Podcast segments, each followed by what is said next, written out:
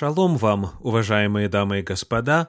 Добро пожаловать на радиопрограмму «Открывая Тору». У микрофона Виталий Алиник. Мы продолжаем серию комментариев на годовой цикл недельных глав Торы, стремясь к цели в течение этого года сравнить Тору и Евангелие. Сегодня перед нами 41-я недельная глава Торы, которая называется «Пинхас». Она содержится в книге «Числа», в книге «Бамидбар», начиная с 25 главы 10 стиха и заканчивая первым стихом 30 главы. Книга числа 25.10-31. Эта недельная глава Торы называется по первым значимым словам. Книга числа 25.11 говорит «Финиес, сын Елиазара, сына Аарона священника, отвратил ярость мою от сынов Израилевых, возревновав по мне среди них, и я не истребил сынов Израилевых в ревности моей. Имя Финиес в оригинале Пинхас. В нашей недельной главе, помимо всего прочего, рассказывается о жертвоприношениях, которые предписаны на семь дней праздника Суккот, праздника Кущей. Мы читаем об этом в книге Числа, в книге Бамидбар, в 29 главе, в стихах с 12 по 34. Прочитаем для начала первые два стиха этого отрывка, 12 и 13. «И в пятнадцатый день седьмого месяца пусть будет у вас священное собрание.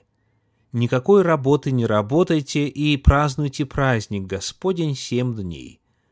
И приносите все сожжения, жертву, приятное благоухание Господу. Тринадцать тельцов, двух овнов, четырнадцать однолетних агнцев, без порока пусть будут они. Далее даются детальные предписания о жертвоприношениях на каждый из семи дней праздника. В 17 стихе написано «И во второй день двенадцать тельцов, двух овнов, четырнадцать однолетних агнцев без порока». При прочтении обращает на себя внимание – уменьшении количества тельцов, приносимых в жертву в каждый из последующих дней праздника. Если в первый день приносилось 13 тельцов, то во второй день 12. Далее в 20 стихе написано «И в третий день 11 тельцов». В 23 стихе этой же 29 главы книги числа, книги Бамидбар, написано «И в четвертый день десять тельцов, в двадцать шестом стихе и в пятый день девять тельцов, двадцать девятый стих и в шестой день восемь тельцов, и тридцать второй стих и в седьмой день семь тельцов. Эта особенность давно обратила на себя внимание исследователей Торы, которые задались вопросом о смысле такого порядка жертвоприношений. Если посчитать общее количество тельцов, приносимых в течение семи дней праздника Суккот, праздника Кущи, то получается следующая картина. 13 плюс 12 плюс 11 плюс 10 плюс 9 плюс 8 плюс 7 равняется 70. На протяжении недели приносилось в жертву 70 тельцов во всесожжение Господу. А вот число 70 в Торе довольно заметно – Впервые мы встречаемся с этим понятием при описании народов, которые произошли от сынов Ноя после потопа. Вот ряд древних и более современных комментариев на этот отрывок Торы. Цитирую из Талмуда, раздел, посвященный празднику Суккот, 55б. Раби Эльязар сказал, чему соответствуют эти 70 быков? И ответ семидесяти народам. В классическом иудейском комментарии Санчина сказано «Общее число приносимых в жертву быков равно семидесяти, соответственно числу народов, возникших в момент разделения племен, собравшихся строить Вавилонскую башню, и смешения их языков. В дни праздника Суккот на сынов Израиля возлагалась обязанность приносить жертвы за все народы мира. Равин Арий Барац в своем комментарии на этот отрывок пишет «Иерусалимский храм исходно был открыт не только для евреев, но и для всего человечества.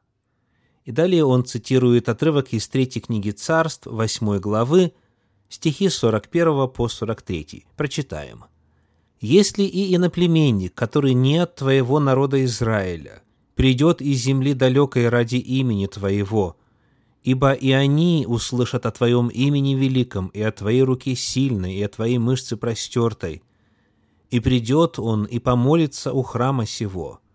Услышь с неба, с места обитания твоего, и сделай все, о чем будет вызывать к тебе иноплеменник, чтобы все народы земли знали имя твое, чтобы боялись тебя, как народ твой Израиль, чтобы знали, что именем твоим называется храм сей, который я построил», сказал в своей молитве посвящения храма Соломон.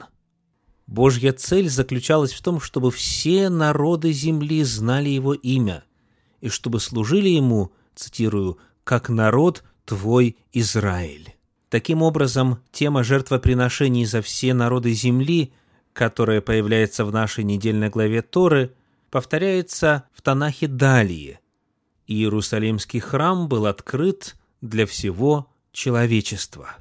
А вот абзац из книги автора Ильягу Китов «Книга нашего наследия», том 1, страница 130. Эти 70 быков приносили в жертву за 70 пранародов, происшедших от Ноаха, Ноя, и ставших прародителями всех современных наций и народностей. Израиль приносил этих быков в жертву, чтобы искупить грехи всего человечества – он молил Всевышнего даровать всем народам благополучие и мир, о том, чтобы, как сказал пророк Ешаягу, Исаия, не поднял народ на народ меча, и они не учились больше войне. И, наконец, комментарий Ицхака Зильбера. «Семьдесят быков, возлагавшихся на жертвенник в Суккот, Кущи, это жертвы ради всего человечества. В эти дни евреи просили Бога о дожде и урожае, для людей и в Китае, и в Индии, и на территории будущей России, во всех уголках мира. Просьба о дожде и урожае обычно выражает у евреев просьбу о материальном благополучии. Неотъемлемым атрибутом праздника Суккот, согласно Торе, является использование ветвей. Книга Левит, 23 глава, стихи с 39 по 42. А в 15 день седьмого месяца – когда вы собираете произведение земли, празднуйте праздник Господень семь дней. В первый день покой и восьмой день покой. В первый день возьмите себе ветви красивых деревьев, ветви пальмовые и ветви дерев широколиственных и верб речных, и веселитесь пред Господом Богом вашим семь дней. И празднуйте этот праздник Господень семь дней в году. Это постановление вечное в роды ваши – в седьмой месяц празднуйте его. В кущах живите семь дней. Всякий туземец, израильтянин, должен жить в кущах. Возьмите себе, сказано, ветви пальмовые. А вот что о празднике Кущи написано у пророков.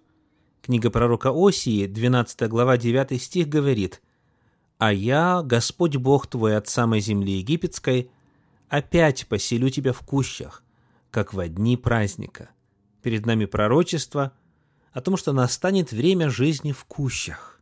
А у Захарии пророка написано следующее. 14 глава, 16 стих.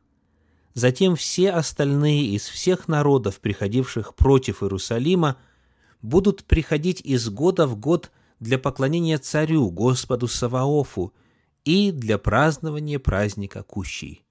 Согласно этому пророчеству, из всех народов земли будут поклоняться Господу и праздновать кущи. Таким образом, вновь в контексте упоминания о кущах звучит тема всех народов земли. Посмотрим теперь, что об этом написано в апостольских писаниях.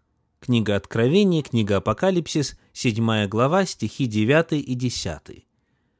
«После сего взглянул я, и вот великое множество людей, которого никто не мог перечесть, из всех племен и колен и народов и языков, стояла пред престолом и пред агнцем в белых одеждах и с пальмовыми ветвями в руках своих, и восклицали громким голосом, говоря, «Спасение Богу нашему, сидящему на престоле, и Агнцу». Книга Откровения пророчествует о времени наступления Царствия Божия, когда спасение для земли осуществится в полном объеме. Тогда наступит время полного и окончательного исполнения прообразного значения праздника Суккот, праздника Кущи. Спасенными будут представители всех народов земли. Это та же самая тема, что представлена в Торе количеством тельцов, числом 70, за все народы земли. Далее, согласно книге Откровения, в руках у спасенных пальмовые ветви. Это знак праздника Кущий. Настанет время, и прообразное значение праздников Торы, а также пророчества Танаха, которые повторяются и расширяются далее в апостольских писаниях, найдут свое исполнение. Тора и апостольские писания едины в провозглашении истины о том, что Бог заботится о всех народах земли.